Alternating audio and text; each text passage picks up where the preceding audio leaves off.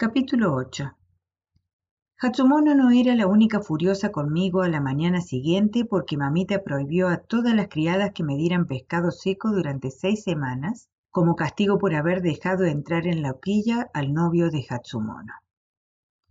Si les hubiera quitado la comida de la boca, las criadas no habrían estado más enfadadas conmigo. Y Calabaza se echó a llorar cuando se enteró de la orden de mamita.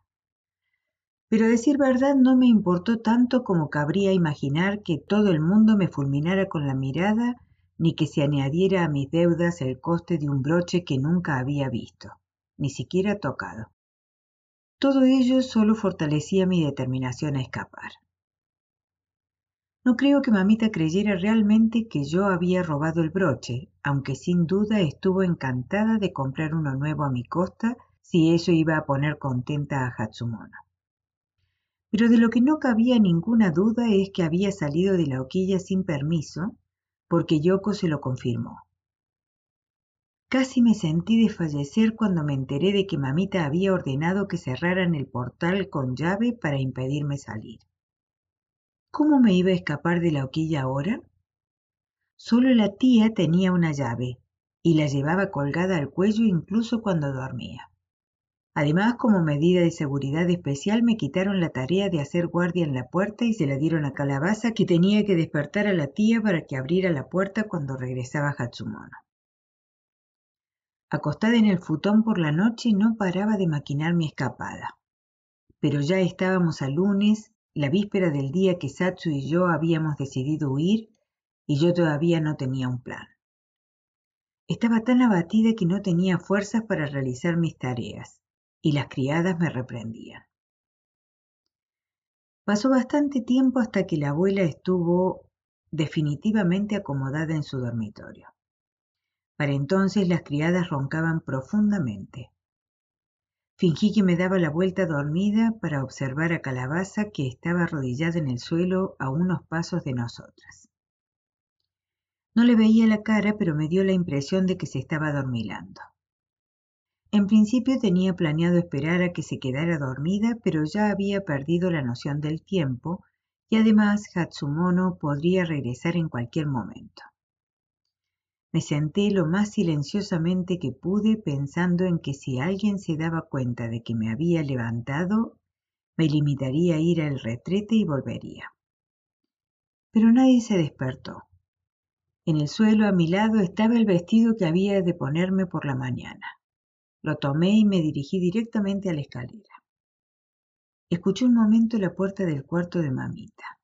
No solía roncar, así que el silencio no era indicador de nada salvo de que no estaba hablando por teléfono ni haciendo cualquier otro ruido.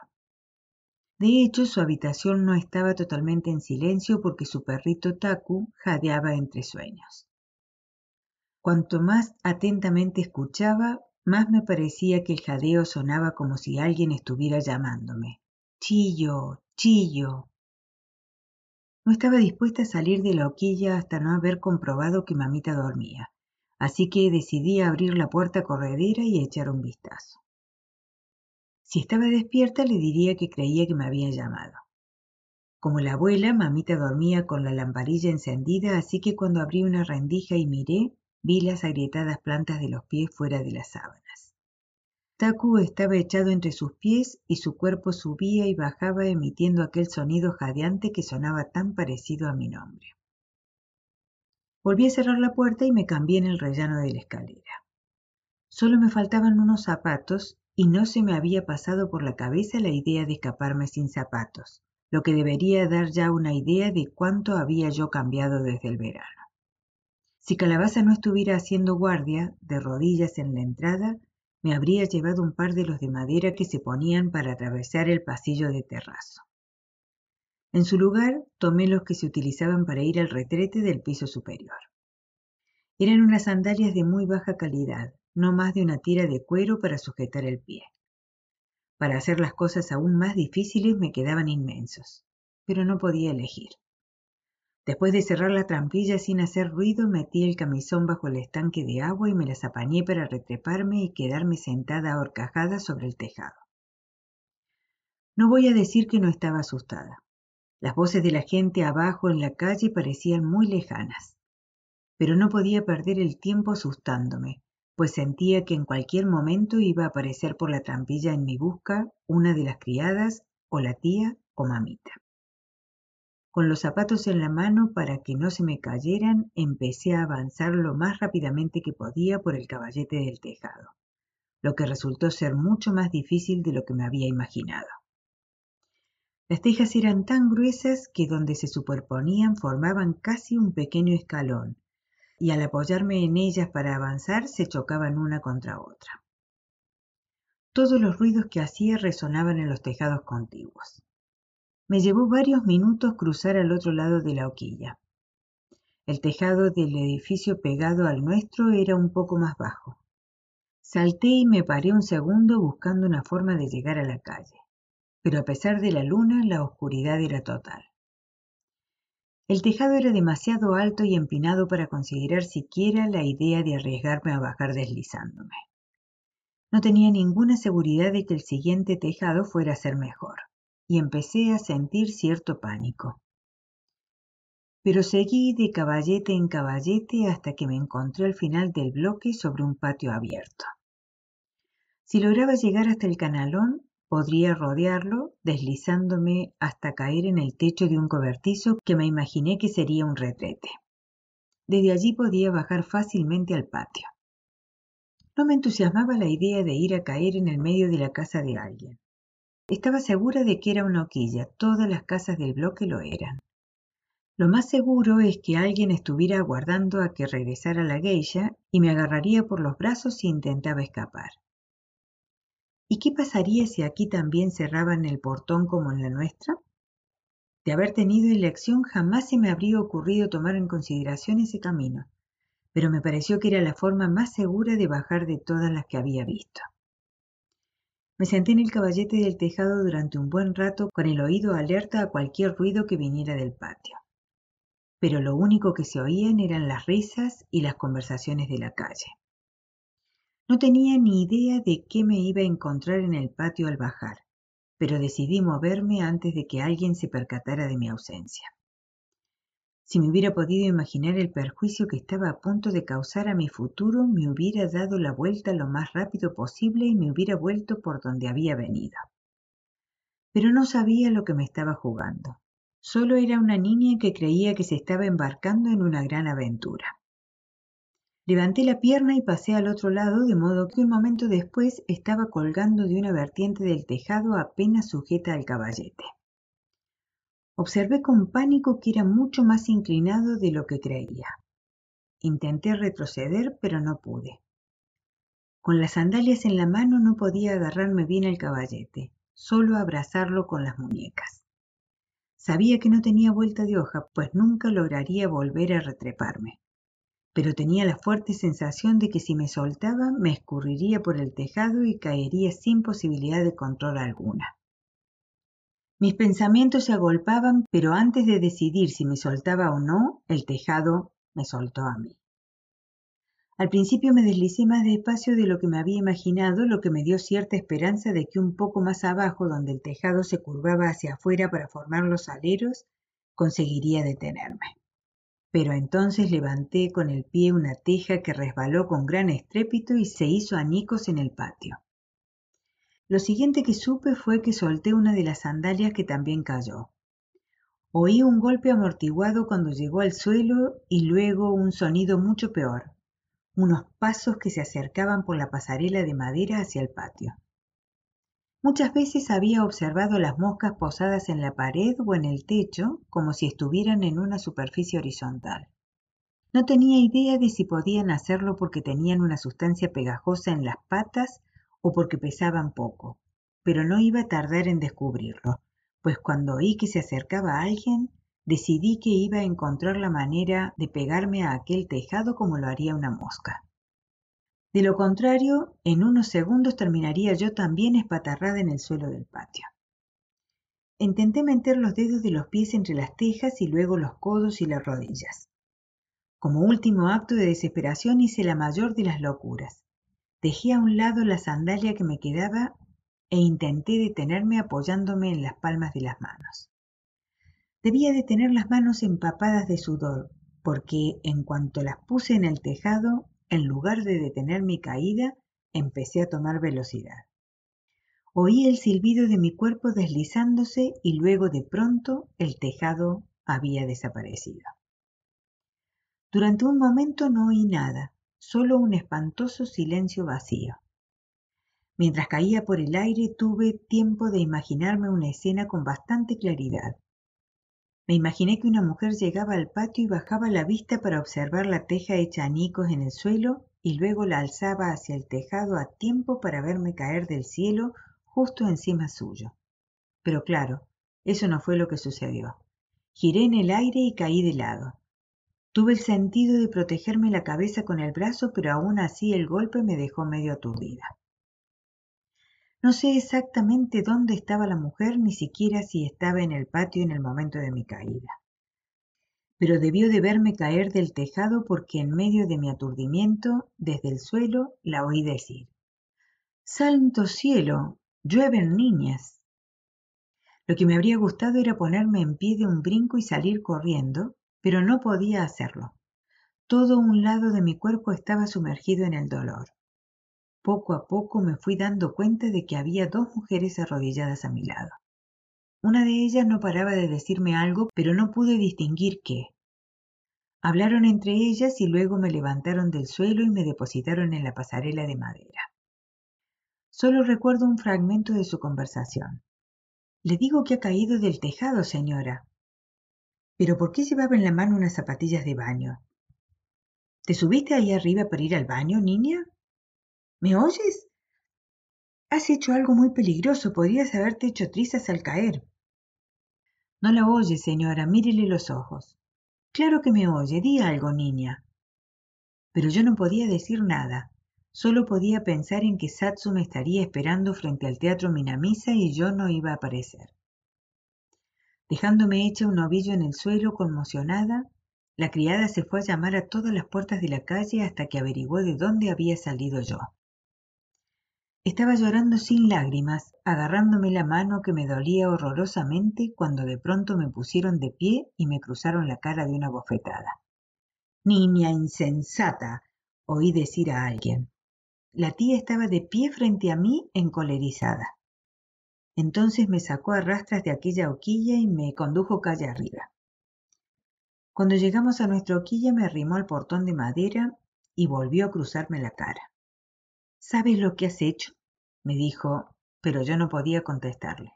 ¿En qué estarías pensando? Te has buscado la ruina, niña estúpida. Nunca me había imaginado que la tía pudiera enfadarse tanto. Me arrastró al patio y me echó boca abajo en la pasarela. Entonces empecé a llorar de verdad, pues sabía lo que me esperaba. Pero esta vez, en lugar de pegarme sin ganas como lo había hecho en otras ocasiones, la tía me echó primero un cubo de agua para empaparme el vestido y que la vara me lastimara más, y luego golpeó con tal fuerza que me dejó sin respiración. Cuando acabó de pegarme, tiró la vara al suelo y me puso boca arriba. Ahora ya nunca llegarás a Geisha, exclamó. Te advertí que no cometieras este tipo de errores, y ahora ni yo ni nadie podemos hacer nada para ayudarte y ya no oí más de lo que decía debido a los gritos que venían del otro extremo de la pasarela. La abuela estaba zurrando a calabaza por no haberme vigilado como debía. El resultado fue que me había roto el brazo al caer al patio. A la mañana siguiente vino un médico que me llevó a una clínica cercana. Ya había anochecido cuando regresé a la hoquilla con el brazo escayolado.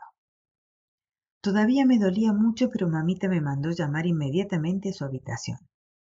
Me miró fijamente durante un largo rato mientras acariciaba a Taku con una mano y sostenía la pipa en la boca con la otra. ¿Sabes cuánto he pagado por ti? me preguntó finalmente. No, señora, contesté, pero seguro que va a decirme que pagó más de lo que valgo. No diré que era esta una forma adecuada de contestar.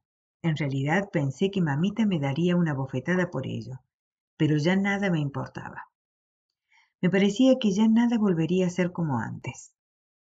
Mamita apretó los dientes y soltó una de esas extrañas risas suyas que parecían toses. Tienes razón, dijo. medio llena habría sido más de lo que vales. Me había parecido que eras una chica lista, pero no eres lo bastante lista para saber lo que te conviene. Volvió a dar unas bocanadas a su pipa y luego dijo, Pagué por ti setenta y cinco yenes, eso es lo que pagué. Entonces vas y destrozas un kimono y robas un broche, y ahora te rompes un brazo. Así que tendré que añadir a tus deudas los gastos en médico, además de tus comidas y tus clases. Y esta misma mañana me dice la madame de Tatsuyo de Migigawa-cho que tu hermana se ha escapado. Todavía no me había pagado lo que me debía por ella, y ahora dice que no piensa pagármelo. Así que lo añadiré también a tus deudas. Pero ¿qué más da? Ya debes más de lo que podrás devolver nunca. Así que Satsu había logrado escapar. Me había pasado el día preguntándomelo, y ahora tenía la respuesta. Quería alegrarme por ella, pero no podía. Supongo que podría saldar la deuda tras diez o quince años de geisha, continuó, si logras hacerte con cierto renombre. Pero, ¿quién va a invertir ni un céntimo en una chica que se escapa? No estaba segura de cómo contestar a esto, así que le dije a mamita que lo sentía. Me había estado hablando bastante tranquila hasta el momento, pero después de que yo me disculpara, dejó la pipa en la mesa y sacó la mandíbula de tal forma, de pura rabia supongo, que me pareció un animal a punto de atacar. ¿Que lo sientes? dice. Hice una tontería invirtiendo en ti. Probablemente eras la chica más cara de todo guion. Si pudiera vender tus huesos para recuperar algo de lo que me debes, estate segura de que ya te los estaría sacando. Tras esto, me ordenó que saliera de la habitación y volvió a meterse la pipa en la boca. Al salir me temblaba la boca, pero me contuve, pues en el rellano estaba Hatsumono. El señor Beku aguardaba para terminar de colocarle el obi mientras la tía le examinaba los ojos con un pañuelo en la mano. Está todo corrido, dijo la tía. No puedo hacer nada. Tendrás que terminar de llorar y volver a maquillarte. Yo sabía exactamente por qué lloraba Hatsumono. Su novio había dejado de verla después de que le impidiera traerlo a la hoquilla. Me había enterado aquella mañana y estaba segura de que Hatsumono me iba a echar la culpa de todas sus tribulaciones. Solo deseaba bajar las escaleras antes de que me viera, pero ya era demasiado tarde. Le arrebató el pañuelo a la tía y me hizo un gesto al tiempo que me llamaba. No quería ir, pero no podía negarme. Aquí Chilla no pinta nada, le dijo la tía. Vete a tu cuarto y termina de maquillarte. Hatsumono no respondió, pero me llevó a su cuarto y cerró la puerta. Llevaba días intentando decidir cuál sería la mejor manera de arruinar tu vida, me dijo. Pero ahora, al intentar escaparte, ya lo has hecho tú por mí. No sé si alegrarme. Estaba deseando hacerlo yo misma. Fue una grosería por mi parte, pero tras hacer una leve inclinación de cabeza deslicé la puerta y salí sin responder. Me podría haber ganado un cachete, pero se limitó a seguirme hasta el rellano y dijo, Si quieres saber lo que es pasarse toda una vida de criada, no tienes más que hablar con la tía. Ahora ya son como los dos extremos de un mismo cordel. Ella tiene la cadera rota y tú el brazo. Algún día tal vez también se te ponga cara de hombre como ella. Ya está Hatsumono, dijo la tía. Enséñanos esos encantos tuyos. Cuando era una niña de cinco o seis años y nunca había oído hablar de Kioto, conocí a un niño llamado Noboru que también vivía en el pueblo. Estoy segura de que era un buen niño, pero olía fatal, y creo que por eso el resto de los niños lo despreciaban. No le prestaban más atención cuando hablaba que al trino de un pájaro o al croar de una rana, y el pobre Noboru se sentaba en el suelo y lloraba. Durante los meses que siguieron a mi escapatoria fallida comprendí cómo debía de haber sido la vida para él, pues nadie me hablaba salvo para darme órdenes. Mamita siempre me había tratado como si yo no fuera más que una bocanada de humo, pues tenía cosas más importantes en qué pensar. Pero ahora todas las criadas y la cocinera y la abuela hacían lo mismo. Durante todo aquel crudo invierno no dejé de preguntarme qué habría sido de Satsu y de mi madre y de mi padre. Casi todas las noches al acostarme enfermaba de angustia y ansiedad y sentía un vacío tan grande dentro de mí que me parecía que el mundo no era más que una enorme estancia desierta. Para consolarme cerraba los ojos y me imaginaba que caminaba sobre los acantilados de Yoroido. Conocía tan bien el camino que podía imaginarme allí vívidamente, como si hubiera logrado huir con Satsu y estuviera de vuelta en casa. En mi imaginación corría hacia nuestra casita Piripi de la mano de Satsu, aunque nunca antes le había dado la mano, sabiendo que un momento después nos reuniríamos con nuestra madre y nuestro padre. En estas fantasías nunca conseguía llegar a la casa. Tal vez tenía miedo de lo que podría encontrar allí, y en cualquier caso era el paseo por el acantilado lo que parecía consolarme. Entonces, en algún momento, oía toser a una de las criadas o a la abuela ventoseando con un gruñido, y en ese instante se disolvía el aroma marino del aire.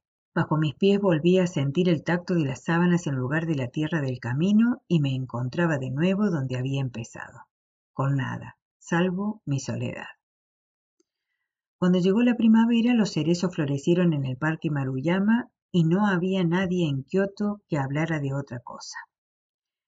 Hatsumono estaba más ocupada de lo normal durante el día debido a la gran cantidad de fiestas que se celebraban para contemplar los cerezos en flor. Le envidiaba esa vida bulliciosa para la que la veía prepararse cada tarde. Ya había empezado a perder toda esperanza de despertarme una noche y encontrar a mi lado a Satsu que había venido a rescatarme, o de recibir alguna noticia de mi familia en Yoroido. Entonces una mañana que mamita y la tía se estaban preparando para sacar a la abuela de picnic, al bajar las escaleras me encontré un paquete en el suelo del vestíbulo. Era una caja del tamaño de mi brazo, envuelta en papel fuerte y atada con un cordel viejo. Sabía que no era asunto mío, pero como no había nadie mirando, me acerqué y leí el nombre y la dirección escritos con grandes caracteres en una de las caras. Decía Sakamoto Chiyo, Nita Kayoku-Gion, Tominaga-cho, Kyoto, Prefectura de Kyoto. Me quedé tan sorprendida que me llevé la mano a la boca y no la bajé en un buen rato. Estoy segura de que debí de poner unos ojos como platos. El remitente bajo los sellos era del señor Tanaka. No tenía ni idea de lo que contenía el paquete, pero al ver el nombre del señor Tanaka, dirás que es absurdo, pero sinceramente esperé que hubiera reconocido su error al enviarme a aquel sitio tan espantoso y me había mandado algo para librarme de la hoquilla. No puedo imaginarme qué se puede enviar en un paquete para librar a una niña de la esclavitud. Incluso entonces no me resultaba fácil imaginármelo. Pero en el fondo de mi corazón creí de verdad que cuando abriera aquel paquete mi vida cambiaría para siempre. Antes de poder pensar qué iba a hacer entonces, la tía bajó y me dijo que me apartara del paquete, aunque fuera dirigido a mí. Me habría gustado abrirlo yo misma, pero pidió un cuchillo para cortar el cordel y luego se tomó su tiempo para desenvolverlo. Bajo el papel había una capa de tela de saco cosida con el tosco hilo de las redes de pesca, y cosido a la tela de saco por sus esquinas había un sobre con mi nombre. La tía lo separó y luego retiró la tela de saco y reveló una caja de madera oscura. Yo empecé a ponerme nerviosa con lo que podía haber adentro pero cuando la tía levantó la tapa me sentí desfallecer, pues allí, dispuestas en un lecho de tela blanca, estaban las tablillas mortuorias que habían presidido antaño el altar de nuestra casita. Dos de ellas, que yo no había visto antes, parecían más nuevas que las otras, y llevaban unos nombres budistas desconocidos para mí y escritos con unos caracteres que yo no entendía. Me asustaba la sola idea de pensar por qué las habría enviado el señor Tanaka. La tía dejó de momento la caja en el suelo, con las tablillas cuidadosamente alineadas en su interior, y sacó la carta del sobre para leerla. Yo esperé de pie lo que me pareció una eternidad, llena de temor y no atreviéndome siquiera a pensar. Finalmente la tía suspiró profundamente y me llevó por el brazo hasta la sala. Cuando me arrodillé delante de la mesa me temblaban las manos sobre el regazo probablemente del esfuerzo que estaba haciendo por no dejar salir a la superficie de mi mente todos aquellos temores. Tal vez era un signo esperanzador que el señor Tanaka me hubiera enviado las tablillas mortuorias. ¿No podría tratarse de que mi familia se trasladaba a Kioto e íbamos a comprar un altar nuevo para poner todas las tablillas? O tal vez Satsu le había pedido que me las enviara porque iba a regresar. Entonces la tía interrumpió mis pensamientos. Chillo, te voy a leer algo que te escribe un hombre llamado Tanaka Ichiro me dijo con una voz extrañamente grave y lenta. Creo que dejé de respirar mientras ella extendía el papel sobre la mesa. Querida Chillo, han pasado dos estaciones desde que te fuiste de Yoroido y pronto nacerán nuevos capullos en los árboles. Las flores que salen donde otras se marchitaron nos recuerdan que un día nos llegará a todos la muerte. Como el huérfano que esta humilde persona fue en su día, siento tener que comunicarte el terrible pesar que has de sobrellevar. Seis semanas después de que te fueras para iniciar una nueva vida en Kioto, dieron fin los sufrimientos de tu honorable madre y solo una semana después tu honorable padre dejó también este mundo. Esta humilde persona lamenta profundamente dichas pérdidas y te ruega que tengas la seguridad de que los restos mortales de ambos han recibido sepultura en el cementerio del pueblo. Se celebraron ceremonias fúnebres en el templo Hokoji de Sensuru y además las mujeres de Yoroido le cantaron las sufras. Esta humilde persona confía en que ambos hayan encontrado su lugar en el paraíso. El aprendizaje de una geisha es un camino arduo, sin embargo, esta humilde persona admira con todo su corazón a quienes son capaces de refundir su sufrimiento y se convierten en grandes artistas. Hace unos años, estando de visita en Guión, tuve el honor de presenciar las danzas de primavera y de asistir a la fiesta que siguió en una casa de té, y esa experiencia me causó una profunda impresión. Me proporciona cierta satisfacción saber que hemos encontrado para ti un lugar seguro en el mundo, Chillo y que no te verás obligada a sufrir años de incertidumbre.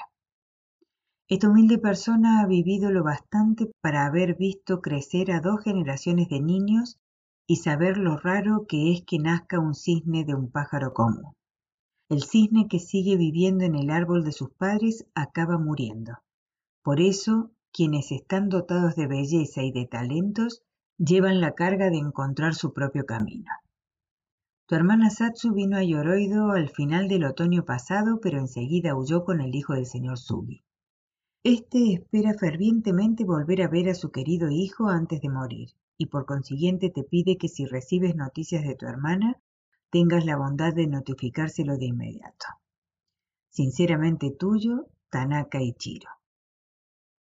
Mucho antes de que la tía hubiera terminado de leer la carta, las lágrimas habían empezado a manar de mis ojos como el agua que sale de una olla hirviendo. Pues ya habría sido bastante malo enterarme de la muerte de mi madre o de la de mi padre, pero enterarme de golpe de la muerte de ambos y de que también había perdido a mi hermana para siempre, mi mente no tardó en sentirse como un jarrón hecho añicos en el suelo. Me sentía perdida incluso dentro de aquella habitación. Pensarás que era muy ingenua al haber mantenido viva durante tanto tiempo la esperanza de que mi madre siguiera viva.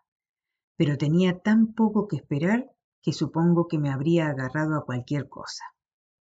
La tía fue muy amable conmigo mientras yo intentaba recuperarme. Ánimo, Chillo, ánimo. Ya ninguno de nosotros puede hacer nada. Cuando por fin pude hablar, le pedí a la tía que dispusiera las tablillas donde yo no las viera y que rezara en mi nombre, pues a mí me apenaría mucho hacerlo. Pero ella se negó y me dijo que debería darme vergüenza de volver así la espalda a mis ancestros. Me ayudó a ponerlas en el estante junto al pie de la escalera donde podía rezar delante de ellas todas las mañanas. No las olvides nunca, Chiyo-chan, me dijo. Son lo único que te queda de tu infancia.